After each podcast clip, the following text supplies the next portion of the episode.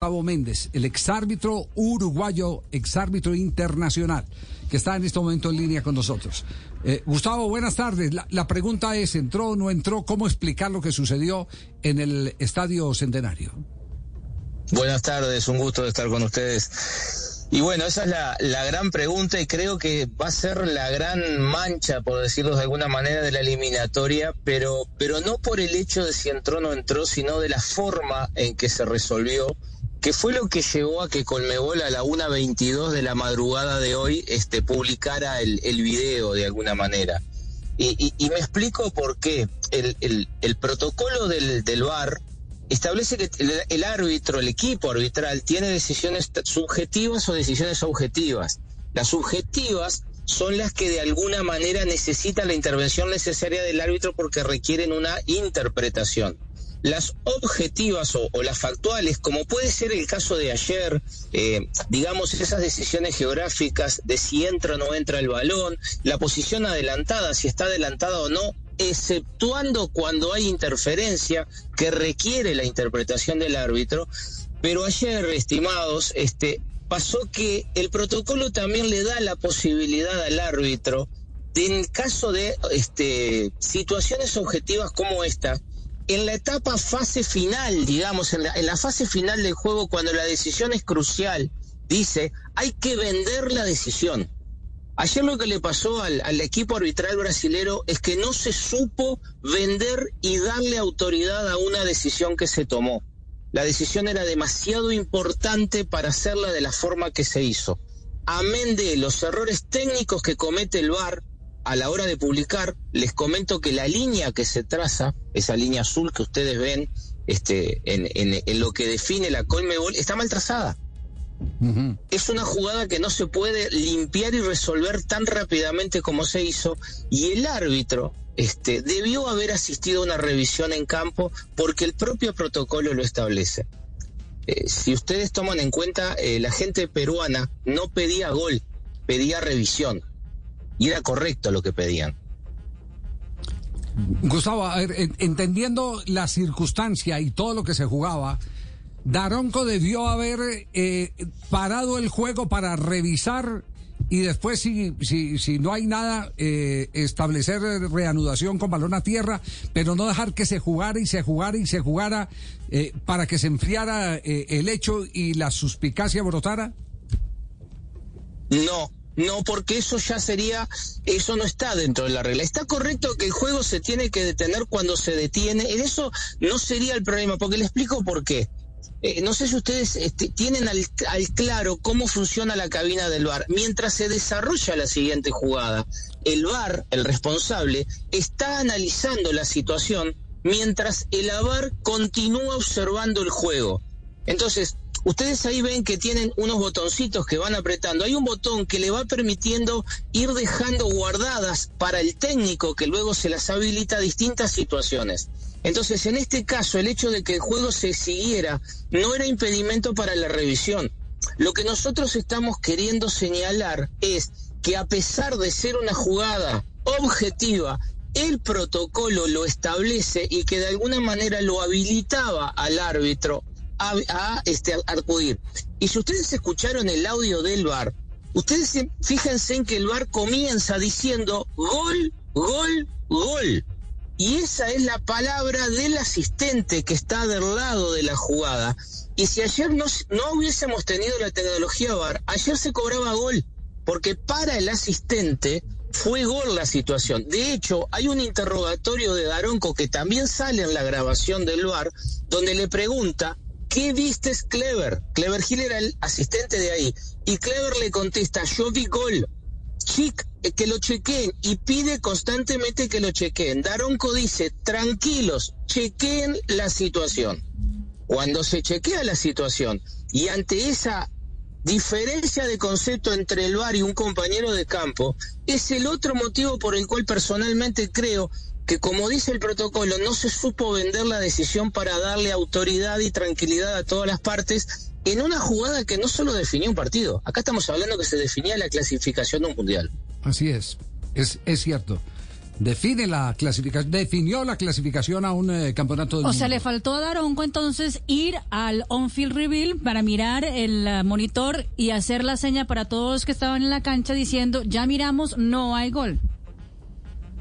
A ver, que exactamente, vio que el- el- dice hay un dicho que en la vida dice no solo hay que serlo sino parecerlo. Sí, sí, sí. Sí. Bueno, un poco, un poco la intención y el espíritu de lo que establece el reglamento del protocolo VAR es eso, es decir, demos tranquilidad al espectador, a los equipos, más cuando eh, si ustedes ven, fue un partido relativamente correcto, no, no hubo mayores protestas. Cuando hay una protesta tan airada, un árbitro con experiencia como la que tiene Daronco, no es que tengamos que actuar en base a esa protesta, pero algo fundamenta una actitud que no fue propia durante todo el partido. Entonces, si usted tiene toda esa situación, un colega que le dice gol, un bar que le dice no entró, pero de una manera rápida, y acá viene la otra pata de la historia, es la actuación de la cabina. La actuación de la cabina debió haber hecho lo que se llama, en, en la jerga de los árbitros que trabajan en el bar, un carrusel, digamos, se llama un recorrido con todas las cámaras que estaban en contacto con la jugada. Entonces usted tiene, por ejemplo, una cámara táctica, que es una cámara que toma todo el terreno de juego, tiene la de la línea del arco. Entonces, acá vamos a otra parte que es fundamental. ¿Qué tecnología está usando Sudamérica para la aplicación del VAR? Entonces aquí venimos y no es sacarle culpa a los árbitros. La tecnología que utiliza quizás no está adecuada a las circunstancias. Estamos hablando de un partido de FIFA clasificatorio al Mundial. Y yo le aseguro que la tecnología que se utilizó anoche no es ni cerca la, la tecnología que se utiliza en Europa. Entonces no es salvar la responsabilidad de mis colegas, porque entiendo que para mí hubo un error en la definición y un error técnico después en el trazado de la línea. Ya, eh, mm, con, con Gustavo nos, nos encanta hablar porque a pesar de ser uruguayo, a él, a él eh, eh, le eh, siempre dejó la, la sensación de que el pan es pan y el vino es vino. Y se puede hablar así directamente. Yo, yo siempre le hago la pregunta, eh, muchos se incomodan con sus apreciaciones en Uruguay porque usted no tiene medias tintas. No tenga dudas, no, no tenga, pero sabe que nadie es profeta en su, en su tierra, ¿no? Sí. Eso lo tengo más que claro, pero a, mí me gustan las cosas como son porque el reglamento en ese sentido es claro. Cuando este, yo aquí trabajamos en nuestro programa que tirando paredes aquí en Uruguay hacemos desde hace dos años los análisis reglamentarios, el espacio lo hemos ganado en base a que nosotros no hablamos con el corazón, hablamos con un reglamento y Sí. tratamos de interpretar. Y la experiencia o poca o mucha que hayamos adquirido en nuestro pasaje no es para dejar en evidencia a un colega, sino tratar de aportar nuestra experiencia en base a que se pueda mejorar la situación. Lamentablemente, lo hablamos en una nota anterior, el VAR es una buena herramienta que quedó demostrado anoche está siendo mal utilizada. Entonces no es solo la falla de los árbitros, también hay una falla en la instrucción, porque esto que yo le digo, lo están cometiendo todos los árbitros. El protocolo habilita que cuando el árbitro quiera ir a hacer una revisión, la puede hacer. Sí. Eh, El árbitro puede, él, por motus propio, no esperar que lo llamen. Sí, es cierto. Eh, Gustavo, eh, eh, hoy en Perú y en, Ecua- en, en- en Paraguay, en Perú, eh, eh, que se sienten afectados, en Ecuador eh, hablan eh, que fue otra ayuda más del arbitraje suramericano a, Uruguay. ¿Usted qué interpretación tiene de, esto? Y, citan eh, partidos como, por ejemplo, Ecuador-Uruguay, donde debió haber expulsados y, y los brasileños que estaban en la terna no lo hicieron. Creo que era el mismo Daronco. Eh, los paraguayos también se quejan, dicen que, lo, que remolcaron a Uruguay. A ver, eh, acá en Uruguay, por ejemplo, hay mucha gente que hace mención a lo que fue la Copa América y el gol anulado a Cavani a la hora y que nunca más se pasó mucho la, la división. A ver, eh, yo no me afilio a ese tipo de situaciones porque creo que es más que nada el folclore del fútbol que una realidad, que una situación de la realidad. Eso es más folclórico que otra cosa.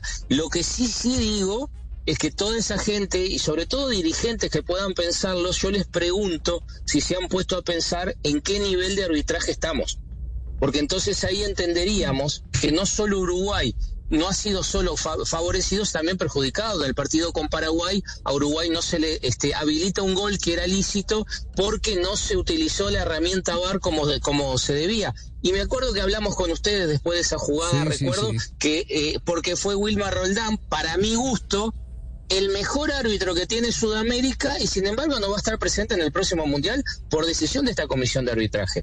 Entonces, eh, por eso le digo, el arbitraje sudamericano no está transitando su mejor momento, quien de alguna manera lo dirige brasilero de, nacionalidad, quizás tampoco tenga la trayectoria y los elementos como para poder tomar determinadas decisiones. Y a mí, sinceramente, lo digo, me rechina muchísimo que Wilmar no esté presente cuando creo que ha sido el árbitro que más ha sufrido la presencia del VAR. Hay un antes y un después en Wilmar Roldán. Es con la llegada del VAR. Yo no tengo duda de que Wilmar se ha visto muy afectado. Para mí es un excelentísimo árbitro que lo pongo siempre entre los dos o tres mejores árbitros del continente que no ha logrado adaptarse al VAR y eso le ha de alguna manera perjudicado en su actuación en campo. Sí. Gustavo, como siempre, un placer. Gracias por eh, su sinceridad, eh, tocando los, los temas que a muchos eh, les generan piquiña pero lo hace, eh, como él mismo lo dice, no desde el corazón, sino desde la objetividad del análisis de algo eh, tan eh, popular que es el reglamento del fútbol. Un abrazo, gracias por acompañarnos y darnos su opinión. Siempre a las órdenes y les mando un abrazo al pueblo colombiano.